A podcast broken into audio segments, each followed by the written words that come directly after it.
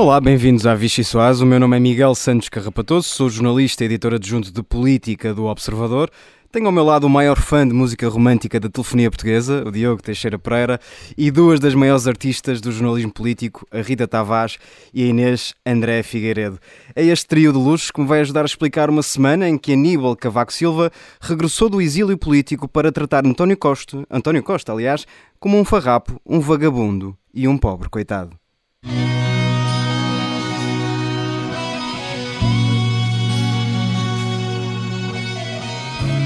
Começamos com o artigo de opinião de Cavaco Silva publicado no Observador. O antigo Presidente da República desafia António Costa a fazer mais e melhor com a maioria absoluta. É uma resposta do antigo chefe de Estado e antigo chefe de governo às palavras que António Costa usou para se referir aos governos de Cavaco. No discurso de tomada de posse do novo executivo, em março, o líder socialista afirmou na altura ter feito parte de uma geração que se bateu contra uma maioria que tantas vezes se confundiu com poder absoluto. Na resposta, Cavaco Silva enumerou conquistas e não deixou nada por dizer.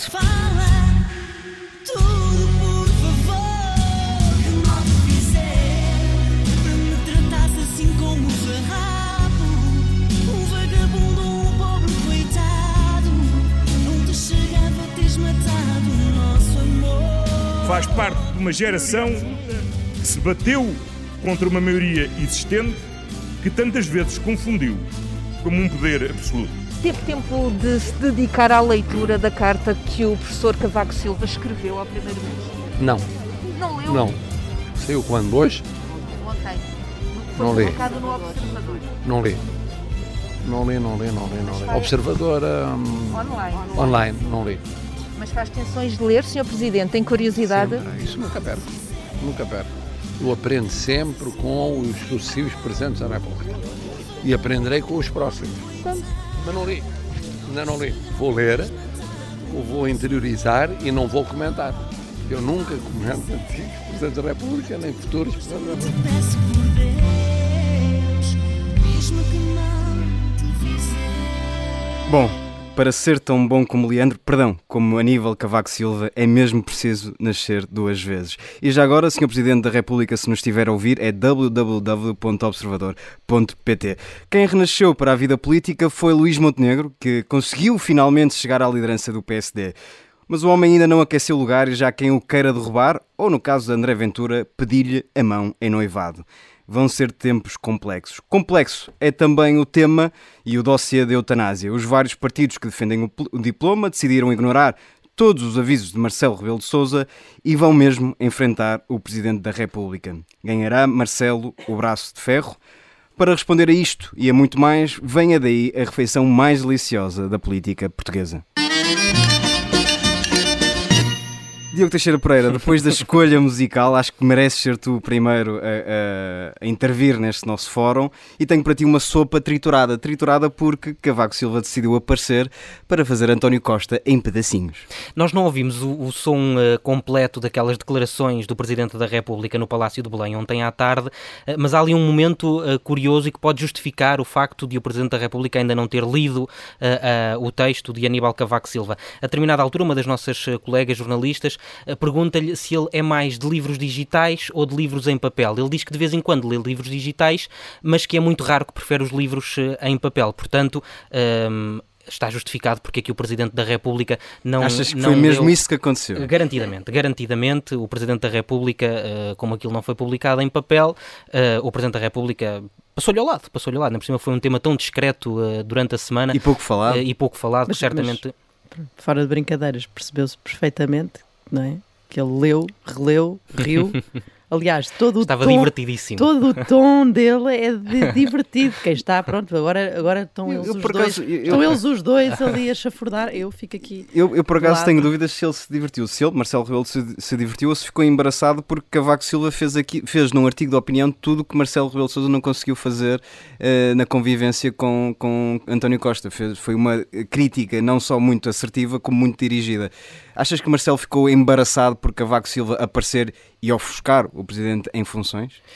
Uh, é possível, porque Marcelo fica sempre muito chateado quando é ofuscado, uh, mas, mas de facto, olhando para o, para o artigo, um, eu, eu, eu, ainda estou um bocadinho magoado com Cavaco Silva, porque cruzei-me uma vez com ele, há pouco tempo falámos sobre isso aqui na Vichy Soase, tentei fazer-lhe uma pergunta até sobre a guerra e ele ignorou-me, e portanto eu estou um bocadinho com este, neste mood do Leandro que nós ouvimos aqui no Tens arranque que do programa. página, Tenho que virar a página, sim, mas ainda estou um bocadinho magoado. Mas apesar disso, apesar disso, hum, eh, de facto é, é curioso perceber como eh, eh, Cavaco Silva conseguiu fazer uma coisa que ninguém no PSD faz. Nós ouvimos vários, eh, Rui Rio, por exemplo, ouvimos também agora Luís Montenegro, eleito presidente do, do PSD, falar muitas vezes dos períodos difíceis em que o PSD governou e que foram dramáticos e por isso é que o PSD não conseguiu fazer reformas e nunca falam do período de Aníbal Cavaco Silva.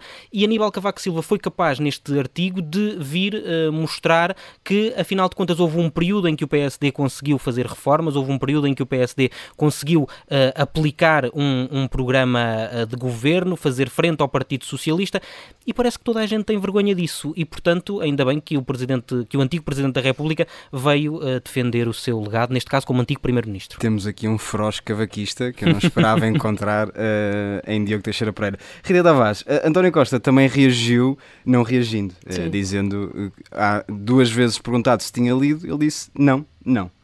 Eh, achas que, que Marcelo António Costa... mais vezes, não li, não li, não li, não li. Mas não, li, e, li, e não prometeu li. que ia ler mais tarde, que outra Não vez li. prometeu. É verdade, outra vez chegou a prometer que ainda ia ler mais tarde, desta vez nem isso. Achas que António Costa já não, não está nem aí para, para Cavaco Silva? Não é, não é algo que faça moça? António Costa e o PS, já agora. Eu, por acaso, devo dizer que discordo um bocadinho do tom melodramático eh, deste, desta picardia, não é? Entre, porque isto começou numa declaração também de, de António Costa, foi ele que começou. Na, naquele discurso da tomada de posse, aliás, Cavaco Silva começa o artigo precisamente com, esse, com essa frase, que foi a frase que fez com que ele tivesse respondido um bocadinho ao retardador, mas respondeu. Aliás, ele até começa assim, nessa, de uma forma algo provocatória, a pedir desculpa pelo atraso com que felicita publicamente António Costa pela, pela conquista da maioria absoluta. Mas depois, por, porque é que eu acho que isto não é tanto na onda do melodrama e do, Portanto, não do gostas romance da música. Leandro? Gosto muito, mas hum, isto é um- parece-me quase uma, uma quase uma coisa de rua, não é? Anda- cá a fazer melhor do que eu. Hum, é, é um bocadinho eh, despeito, aquela coisa de eh, ver se consegues fazer uma maioria tão boa como a minha, tão reformista. hum, até provoca a dada altura eh, o PS numa coisa que é em que ele gostava de ter tido o PS ao lado da maioria, da sua maioria, na abertura da, da, hum, da televisão privada em Portugal. Portanto, há ali muita provocação, é mesmo para provocar, é mesmo para chatear, é mesmo para estou aqui, estou atento, ouvi o que tu disseste, ainda tens de crescer muito para fazer o mesmo que eu fiz numa maioria absoluta. Se isto eh, eh, afeta António Costa, honestamente, eu acho que não. Acho que isto, às tantas, pode criar, se calhar, mais problemas. É percebe-se que a direita não foi capaz de fazer esta defesa eh, das, mai- das suas próprias essa, maiorias. Essa a questão, nunca das suas próprias saiu em maiorias. defesa destas, Sim. destas políticas, A, é? a direita, o PSD, nunca conseguiu fazer esta defesa. Eu acho que a O direita acaba PSD de ficar tem um vergonha bocadinho... de Cavaco Silva, Sim. eu acho que isso é evidente. Há um desconforto, há, de facto. Porque é que não houve ninguém que veio responder a António Costa logo depois Uhum. da tomada de posse? Há um silêncio longuíssimo e, de facto, esta primeira frase de Cavaco Silva, às tantas, até é um bocadinho também para a direita, não é? Eu venho responder agora, depois de tanto tempo. É preciso vir ele ainda. Ninguém, o fez por mim. é? Ninguém o fez por ele, ninguém defende as maiorias de Cavaco Silva, a não ser o próprio. Uh, o PSD não o fez. E, de facto, se calhar, perdeu ali uma oportunidade depois do discurso de tomada de posse de, de António Costa. António Costa atingiu em cheio Cavaco Silva, mas também o PSD. O PSD, o Cavaco Silva não, não governou sozinho, apesar de, do Partido Socialista uh, querer uh, que, que essa seja a ideia que- de- daqueles anos, que seja passada sobre aqueles anos, mas Cavaco Silva não governou sozinho. Uh, o PSD era o partido maioritário e foi durante muitos anos em, em Portugal. Foram, Foi um de 10 du- anos. Foram duas maiorias absolutas seguidas. Um, quer dizer, ele conta a história, não é? Tenta contar a história da, da moção de censura que foi do PRD que foi chumbada e que eh, conseguiu, depois disso, conquistar a sua primeira maioria absoluta. A história dele é totalmente diferente da de António Costa, porque ele governou dois anos antes de ter a primeira maioria absoluta. António Costa governou seis. Um, portanto, tem um bocadinho mais de, de crédito, digamos assim, porque se as pessoas não se cansaram ao fim de seis anos, pronto, Cavaco Silva eh, não, não, não- é comparável eh, desse ponto de vista, mas de resto, acho que se- não é para o PS que isto traz grandes problemas. Precisamente, Inês André Figueiredo, achas que este artigo, por ter sido, por ter surgido na altura em que surgiu, por ser uma resposta que a direita não foi capaz de dar a António Costa, isto cria um problema ao PSD, certamente, eh, mas também cria um problema à Iniciativa Liberal e ao Chega, eh, de alguma forma embrulhados nesta dificuldade de afirmação perante um PS que é maioritário? Eu creio que este artigo, não sendo um artigo eh, uma oposição, dizendo assim, de Cavaco Silva, porque já não, já não está nas lides políticas, acaba por, por ser aquilo que o PSD não conseguiu de facto fazer durante muito tempo, porque Cavaco Silva, no fundo, aparece e marca a atualidade, o que muitas vezes não aconteceu, por exemplo, com Rui Rio. Uh, quanto ao Chega à Iniciativa Liberal, a verdade é que Uh, estes dois partidos ganharam muito com o facto de, nos últimos meses, o PSD não ter marcado esta atualidade. E esta forma de aparecer de Cavaco Silva, e que não sabemos como é que Luís Montenegro vai reagir nos próximos tempos, uh, quando for líder do PSD, sabendo que nem sequer está no Parlamento e que essa também vai ser uma, uma dificuldade. A verdade é que, se for feita uma oposição mais forte, estes dois partidos terão de se quase reafirmar num contexto político que vai ser completamente diferente. Cavaco Silva talvez tenha vindo provocar aqui um bocadinho mesmo a parte interna do PSD. Um, vamos perceber também como é que Luís Montenegro vai reagir a isto. Eu gostava só, só de sugerir, eu sei que nós não somos muito de criar campanhas direcionadas, mas se calhar temos de criar uma campanha de assinatura prémio para os governantes, porque de facto não terem lido o artigo que marca toda a semana é um bocadinho estranho. Eles leram, eles leram. O problema é o digital. Essa parte é pior, essa parte, se eles leram e disseram São, que são, são os malandrecos, são os malandrecos. Uh, a segunda sopa que tenho para vos servir é sopa de combate e é para ti, Rita Tavares. Uh, os partidos que defendem a despenalização da morte assistida vão insistir no, no, diploma, deixaram cair o conceito de doença fatal para enquadrar a questão da eutanásia. Isso vai eh, motivar, muito provavelmente, um choque frontal com Marcelo Rebelo de Sousa isto são, mais uma vez, é, é Marcelo Rebelo de Sousa que está que perdeu autoridade política ou uh, o Parlamento de alguma forma conseguiu manter consensos mínimos que já vinham de trás e que portanto mantém mais ou menos as pontes que já existiam? Olha, é difícil responder a isso, porque de facto eu estive com a Mariana Lima Cunha a escrever sobre isto e a, e a ler todos os projetos que existiram no, no, último, os projetos que existiram no último ano um, porque há aqui uma questão, de facto desaparece ali um termo e Marcelo Rebelo de Sousa quando votou pela última vez, aquele veto político de novembro passado da eutanásia, uh, já quase que previa isto, não é? Uh, se vocês retirarem a expressão fatal, o que vai acontecer é, o que eu penso é isto, isto, isto, isto. Está lá tudo, está lá o guião para aquilo que os partidos uh, fizeram agora de facto. E o que os partidos fizeram e isso cria-me um bocadinho aqui uh, dúvidas, é, é uma alteração que não é de sumenos, mesmo. Um, a retirada do fatal, mesmo que o espírito da lei, que é agora que vem argumentar Isabel Moreira e não só, seja desde o início que não seja necessária uma doença fatal para uh, que a morte medicamente assistida seja legal, isto quando estamos a falar de doenças incuráveis, porque há este sofrimento uh, especialmente grave uhum. e, e, e, de lesões irreversíveis, ou a doença incurável e fatal, que era assim que estava em todos os projetos do PS até agora, uh, o facto de desaparecer fatal não é uma coisa que que, que, que, mesmo que isso esteja no espírito do Partido Socialista desde o início, como argumenta Isabel Moreira, o debate público terá sido feito nessa perspectiva mais do, mais do que o debate público que eventualmente pode ter sido feito. É normal que os partidos ponham uma coisa em projetos e depois retirem e, e, e pelo meio haja um projeto que tem por é vezes esse, o é fatal, é depois deixe de estar. O grande argumento de Marcelo. Depois deixe de estar. É que de facto há aqui uma confusão e a alteração não é mesmo de sumenos, repito. Uh, Marcelo já tinha previsto uh, que isto podia acontecer parece-me que vai dar a geneira outra vez do ponto de vista daquilo que o, a maioria do Parlamento neste momento pretende e, e, e, entre aquilo que Marcelo Rebelo Sousa também acho que ficou sempre claro que não quer, que é que eu decidir sobre a eutanásia, ele tem sempre protelado essa decisão, mas o Parlamento tem-lhe dado argumentos e o debate tem sido tão longo, tão longo e, e, e, acho que era necessário que fosse longo. É um tema que requer um debate longo e, e sólido e consistente e uma coisa maturada. Mas depois chocar, não pela questão uh, uh, central, mas por coisas técnicas, uh, acho tão desnecessário numa matéria tão sensível que se criem tantas dúvidas e que haja tantas, formali tantos, tantas formalidades ao nível da linguagem que, que, andam para trás e andam para a frente. Acho que isto deixa uma ideia tão hum, absurda do, do, do, trabalho legislativo que, que era desnecessário num tema como este. De, Deixa-me estender aqui também, uh, de, passar a bola aqui também ao Diogo. Uh, se Marcelo perder este, este, braço de ferro, já se percebeu que Marcelo tem uma posição uh, contrária à da maioria, à, em relação à maioria parlamentar, é um sinal de grande fragilidade do Presidente da República. Não, não sei. Uh, acho que agora isso é.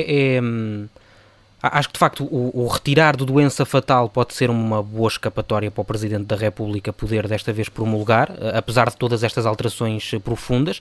Tem essa justificação, ou seja, se, foi retirado aquilo que eu disse que era para ser retirado, há essa justificação. E por outro lado, é um bocadinho, neste momento, pode ser um bocadinho inútil voltar a votar esta, esta lei. Mas ele deixou porque... claríssimo o caminho. Claro, no sim, veto sim, sim, sim, sim, está estou, claro estou, o caminho. Estou a tentar perceber qual é Se que pode ser o caminho. Se o fatal desaparece, isto é uma mudança drástica e radical. E a sociedade portuguesa não, no entender sim. do Presidente da República, ele está lá escrito nesse texto, não quer isto. Uh, Parece-me que é meio passo andado para isto. Mas, mas há, há, também a questão de, se a lei volta ao Parlamento, poder mais facilmente voltar a ser uh, aprovada sim, pelo sim, Parlamento. Pode ser confirmado e, portanto, e ser, uh, ter que ser promulgada. E ele ser é? forçado a promulgar. E, Será que e, Marcelo portanto, não quer isso também? também é uma questão de consciência. marca é? também a sua, a sua posição. Não sei, acho que vão ser tempos difíceis nesta questão da lei da eutanásia. Inês André Figueiredo, peço-te que sejas muito sintética o Chega vai acabar por ser o único partido a defender, com o CDS fora do Parlamento, o Chega vai ser o único partido a defender no Parlamento uh, um chumbo em relação à eutanásia. Aliás, está a pedir um referendo que, à partida, será também ele chumbado. O PSD deu liberdade de voto, o CDS não existe, a Iniciativa Liberal é a favor. Uh, enfim, o Chega vai acabar por ser a única voz à direita a defender o chumbo à eutanásia. Isso pode permitir uh, ao, ao partido André Ventura segurar aquele eleitorado mais conservador? Sim, a verdade é que André Ventura, o partido de André Ventura, ou Chega, é neste momento o único que uh, tem uma opinião muito mais conservadora sobre a questão da eutanásia. O CDS cumpria aqui esse, esse papel de um, votar muito de ter votado sempre contra, contra a eutanásia, mesmo no próprio PSD sabemos que há pessoas que são a favor, outras que não entanto, mas há ali uma liberdade de voto. A verdade é que o Chega vai aproveitar mais uma vez para insistir na oportunidade, vai marcar, vai tentar propor um referendo que, ao que tudo indica, será, será hum, chumbado, mas é mais uma forma de André Ventura colocar aqui mais uh, achas na fogueira dos conservadores, digamos assim. Temos connosco Diogo Pacheco Amorim, do Chega, bem-vindo. Obrigado. Vamos começar. Eh, é o único dos 10 primeiros militantes do Chega a manter-se ao lado de André Ventura, o único que se mantém alinhado e o único que faz parte do núcleo duro. Com tantas pessoas que fundaram o partido a afastarem-se, o ADN do Chega vai se perdendo? Antes de mais, muito obrigado uh, ao observador por estar aqui e respondendo à pergunta de Miguel. Em primeiro lugar, uh, 10 fundadores. Uh, esse número não é bem exato, porque há fundadores que foram assinar um, foram assim, ao Tribunal Constitucional o termo de Constituição do partido, e depois há quem tenha entrado logo a seguir, que é o meu caso. Diz, a maioria dos fundadores afastou-se. A maioria dos fundadores, uh, logo no princípio, houve dois fundadores que, que em, em, em, oposição a outros fundadores saíram logo. Quer dizer, portanto, aquilo começou dessa forma. Uh, Diz-me que dos 10 fundadores sou eu o único que mantenho.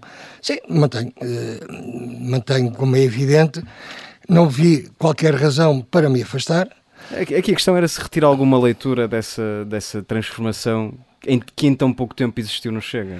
Não, é? não Miguel, não retiro nenhuma leitura disso, até porque um partido não é uma filarmónica da aldeia, ou seja, onde os fundadores estão ali porque aquilo não tem movimento e vão tanto 20, 30 anos até morrerem.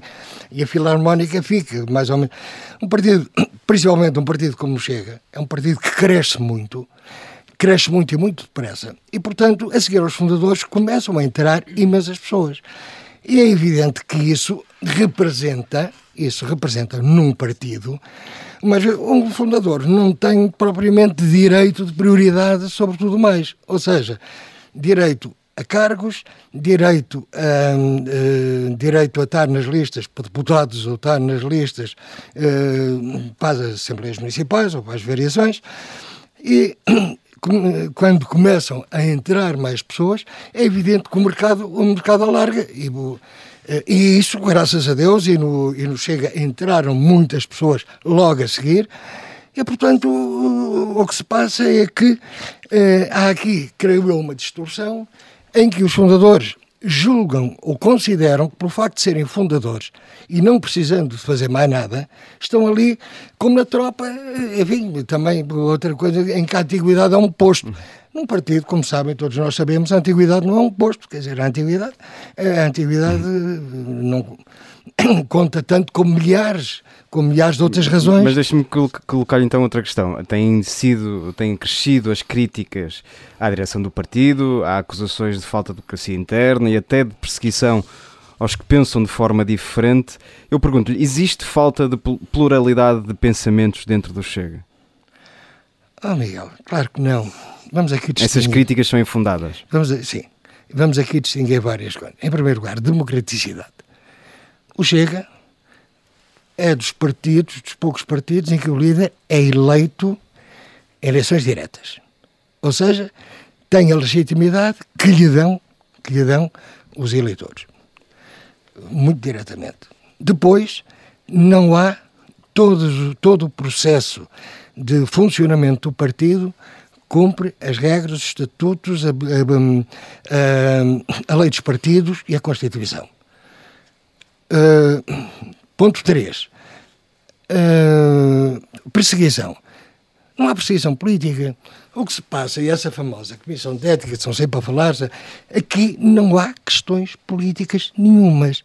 Há questões de insultos, há questões de insultos pessoais e à família de, pessoa, de, de variedíssimo que não podem ser toleradas e não são toleradas em partido nenhum. Agora, questões políticas, propriamente dita, divergência política, nunca ninguém foi suspenso ou teve um processo no Conselho de Jurisdição por, eh, por dissonâncias políticas, por defender mais.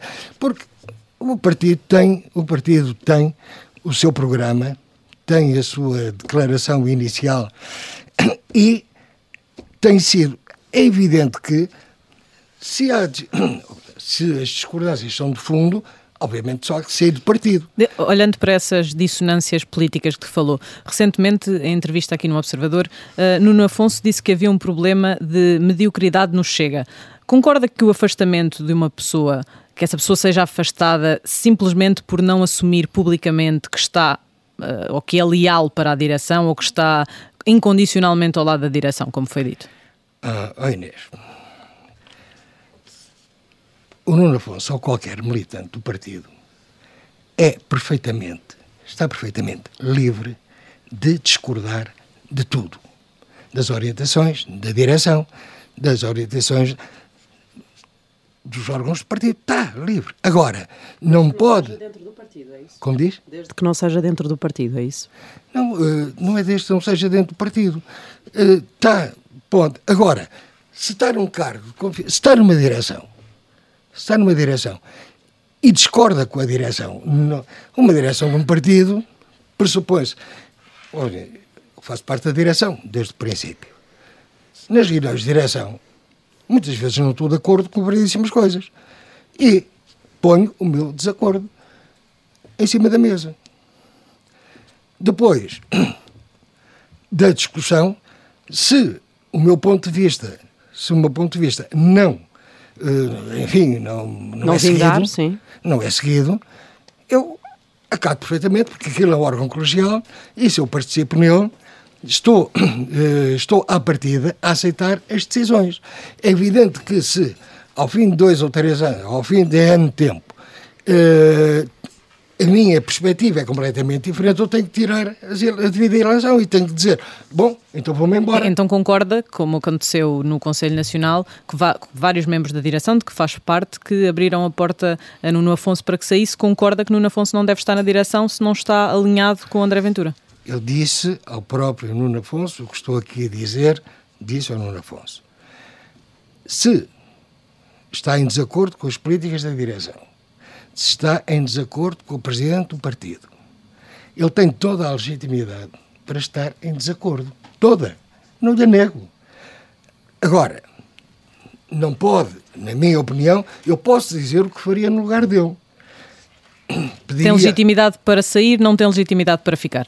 Pediu, o que faria no lugar dele, pedia a admissão de líder de, peço desculpa, de pedir a admissão de chefe de, gabinete do grupo parlamentar, pediria a admissão da direção, passava, passava, assumiria como militante de base e aí sim, e aí, a partir desse momento, teria toda a liberdade para discordar, para, para me opor.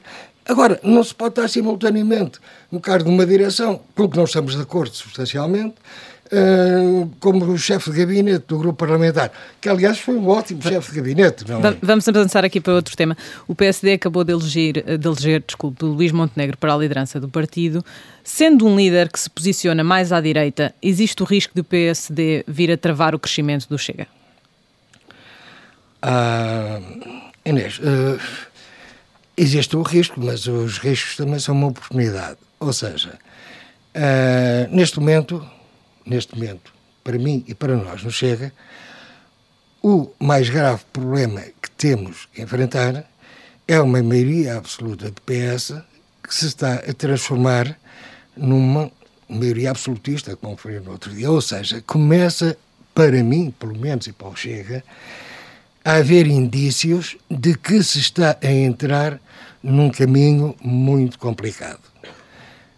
Ah, Aliás, temos alguns sintomas, alguns sintomas disso, que uma, uma democracia estabilizada, uma democracia estabilizada não vive só da letra da Constituição, vive de rituais, vive de acordos que não estão escritos, de pressupostos que, que existem, que não escritos, mas que são cumpridos. Vou dar um exemplo, e isto começou já mal em 2016 havia um, que o partido ganhava as eleições, governava. Portanto, não estava escrito, mas era, mas fazia parte do consenso democrático que isso aconteceria. E a primeira cultura foi a geringonça. Ou seja, foi uma primeira falha, uma primeira falha. Mas isso já ficou lá atrás. Agora, a nossa Exato, pergunta era sobre Luís Montenegro. A, a eleição de Luís Montenegro pode ser um risco ao crescimento, para o crescimento do Chega? Pode ser um, pode ser um risco para o crescimento. Ou uma oportunidade? Ou pode ser uma oportunidade. Ou seja, uh, nós entendemos, e o Presidente do Partido, como sabem, ainda há pouco tempo, fez um apelo a, aos partidos de direita. Que para, Luís Montenegro ignorou? Que Luís Montenegro, não sei, vamos ver. Acha, acha, que vai dar a mão ao Chega? Ou que se vai aproximar do Chega?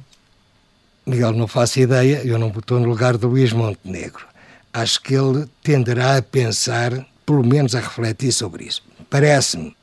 Parece e, e, e, a iniciativa liberal, por exemplo, acredita que a eleição de Montenegro, um líder que é em teoria mais vocal do que Rui Rio, uh, pode, uh, de certa forma, uh, ofuscar aqui um bocadinho o André Ventura e o Chega?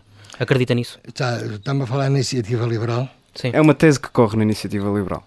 Uh, a tese corre na iniciativa liberal. Agora, o eleitorado da iniciativa liberal, tirando a parte, a parte económica, onde nós temos alguma, entre nós e a iniciativa liberal, há uma bastante sobreposição, embora nós não seja, não, tenho, não temos batido muito nisso, uh, ali há diferenças em termos de eleitorado na, na, na questão dos costumes e das questões de civilização.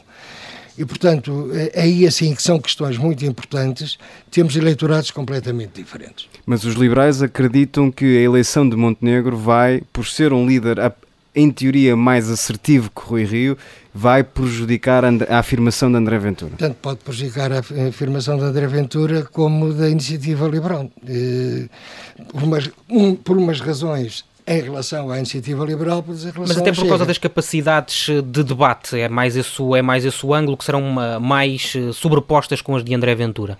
Não acredita nisso? Eh, acho que alguma diferença. Ou seja, sendo, apesar de tudo, um líder mais assertivo do que foi Rui Rio, e portanto, isso, isso nós sabemos, eh, embora se aproxime até certo ponto nessa postura de, de combate de André Ventura, ainda está a uma distância grande. Ainda está a uma distância grande. Portanto, parece-me que a iniciativa liberal nessa leitura que faz não está muito correta. Mas com Montenegro, eh, Chega e eh, PSD estão eh, mais perto de criar uma aliança ou não? Ah, eu entendo que podem estar mais perto de criar uma aliança. Aliás, um, essa questão da- das linhas vermelhas ao Chega, das linhas vermelhas ao Chega, é uma questão curiosa. De- aliás, vem PSD, vem da área do, da iniciativa dizer que, eh, ou de uma certa direita, eh, dizer que o Chega foi inventado pelo PS, dá um jeito imenso ao PS. eh, isto, contudo, faço notar o que se passou nas eleições legislativas. Nas eleições legislativas, o Dr. António Costa estava permanentemente a dizer até o PSD vai fazer coisa com o Chega. Permanentemente a agitar a possibilidade da ligação, de uma ligação pós-eleitoral, do, do PSD com o Chega. Curiosamente, depois das eleições... E teve Luís- maioria absoluta depois desse, dessa Não, depois- campanha. e depois o PSD teve um mau resultado. De- exato. Depois, Portanto, resultou o Luís esse Paixão Mar- não. O Luís Paixão Martins, que como nós sabemos era, era o, o, grande, o grande guru da comunicação da, da, campanha eleitoral do Partido Socialista, veio dizer candidamente que compreende-se que o PSD tenha, tenha perdido porque eh, em relação ao Partido Socialista viram a possibilidade de governação. Em relação ao PSD, dada a postura do PSD em relação ao Chega, os eleitores potenciais viram que dali não podia sair uma maioria de governo e, portanto, abstiveram-se ou votaram no Partido Socialista. Ou seja, reparem nesta duplicidade, ou seja, por um lado, o Luís Paixão Martins, como, no fundo, como tendo a orientar a campanha do Partido Socialista, vem dizer, ah, cuidado, não se mete e tal, e estão-se a meter, vão fazer coligação. Obviamente, pelo que ele vem dizer depois, obviamente isto foi uma técnica e uma tática eleitoral. O PSD caiu nisto com uma ingenuidade espantosa. E agora com Luís Montenegro não cairá, presumo. Acho que o Luís Montenegro deve ter dado alguma atenção a isto e E provavelmente clarificou essa repensar. parte. E clarificou essa parte da, do seu ponto de vista, clarificou essa parte. Uh, do meu ponto de vista, não tendo clarificado, comparando com a posição que tomou o seu opositor, aliás, eu julgo que uma das razões do péssimo resultado, do péssimo resultado que teve o derrotado nas eleições internas do PSD, se deve exatamente àquela postura. Eu acho Acredita que o facto de Jorge Moreira da Silva ter tido um dos piores resultados do PSD se deve ao facto de ter dito não ao Chega? Não estou a dizer que foi uma causa única, como é evidente, obviamente. Mas deve ter pesado alguma coisa. Deve ter pesado alguma coisa. Deixe-me só voltar a essa questão da aliança Chega-PSD. Eh, que condições é que exigiria o Chega para a construção dessa, desse acordo, dessa aliança? Fazer parte de um futuro governo, por exemplo, é uma questão inegociável?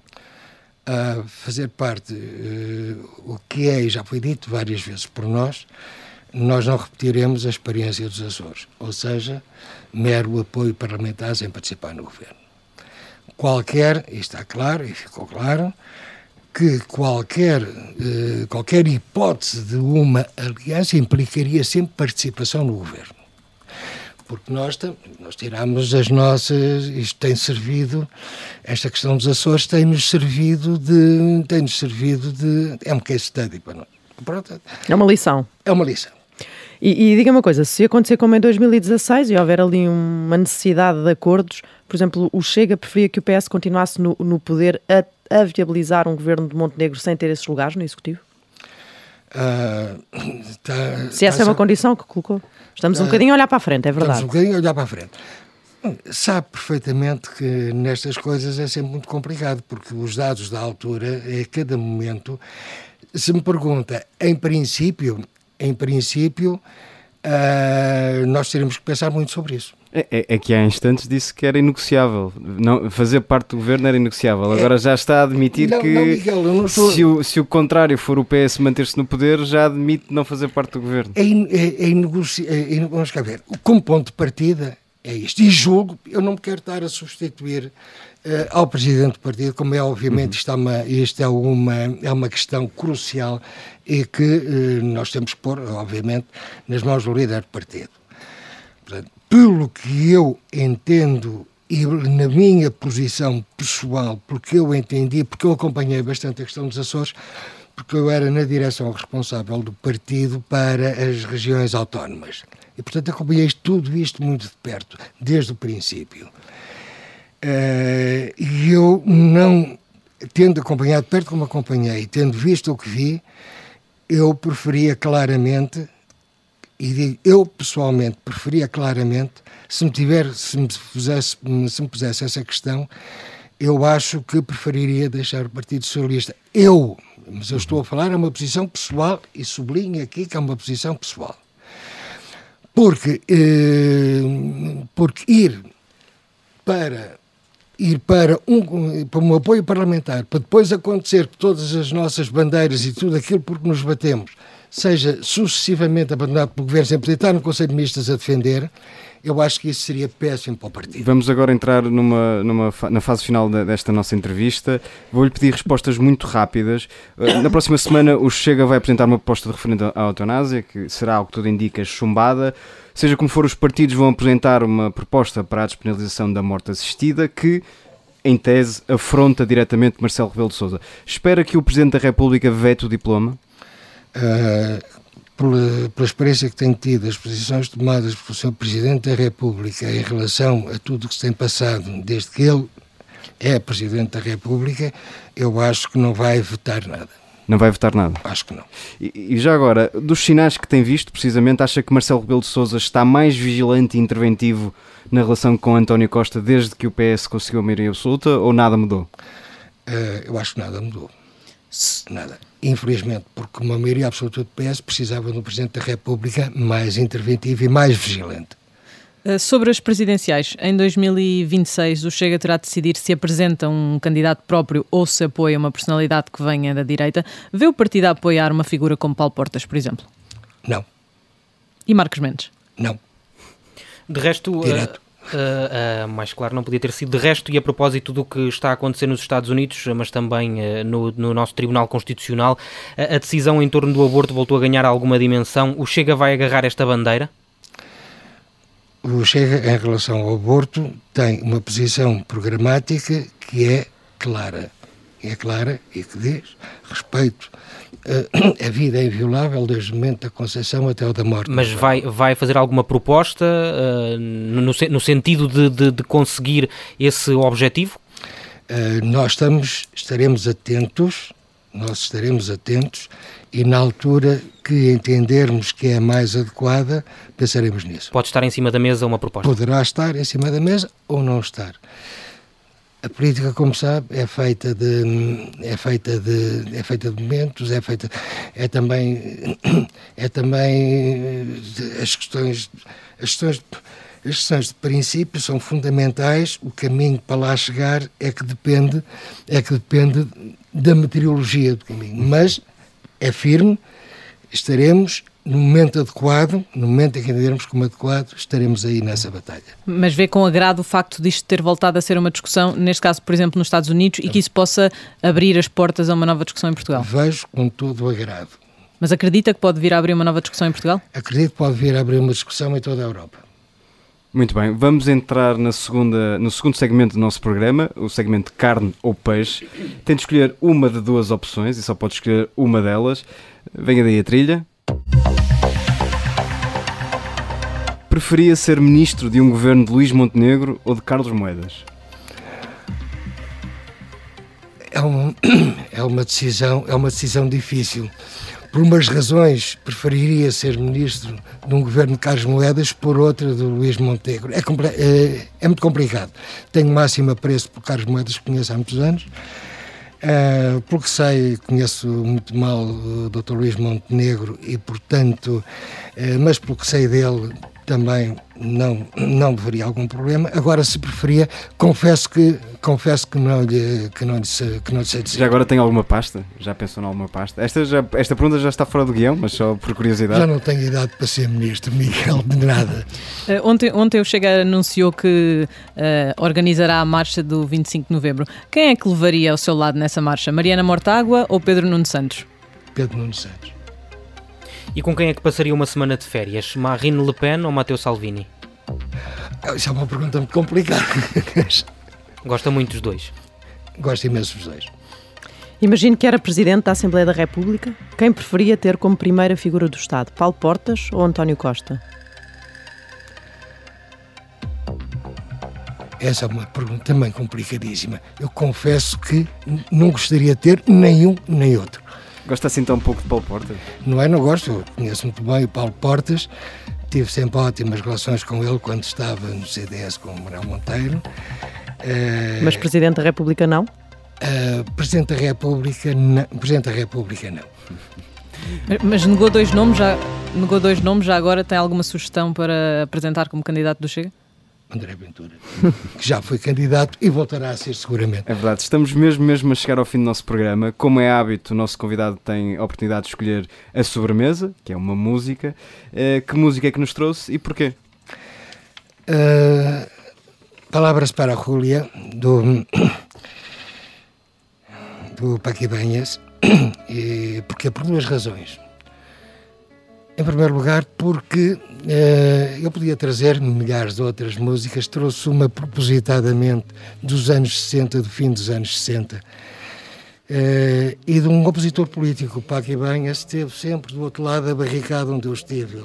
Desde que me conheço politicamente, sou um anticomunista, primário, secundário e terciário. Uh, o Paco Ibanhas, comunista ferranho, mas era um tempo onde a extrema-esquerda tinha, tinha valores, não era nihilista. E, e tenho saudades de uma extrema-esquerda com valores. E por vezes valores semelhantes, o valor, o valor da vida. Está aqui, uh, este poema, basicamente, e também escolhi por isso, é um hino à vida, é um hino à resistência, é um hino a, às, às agruras da vida. Por, no fundo, diz: por mais que as coisas pareçam estar mal, por mais que as coisas pareçam negativas, a vida é um valor em si, é bela. E, portanto, há que lutar por ela. Uh, são duas razões muito simples pela qual trouxe esta música aqui assim. Diogo Pacheco Amorim, muito obrigado por ter vindo à Vichy Soares. Os nossos ouvintes já sabem, voltamos à mesma hora todas as sextas-feiras. Muito obrigado, eu, Miguel, obrigado a todos.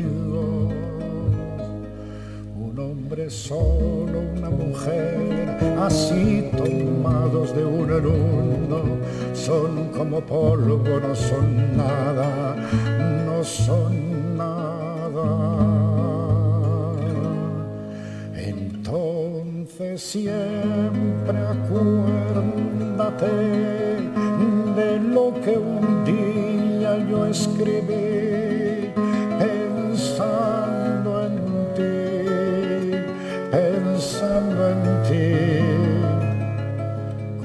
pienso.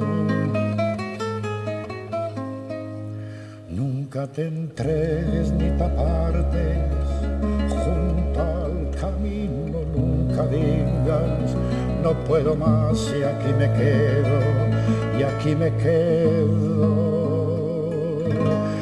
vida es bella, ya verás cómo a pesar de los pesares tendrás amigos, tendrás amor, tendrás amigos.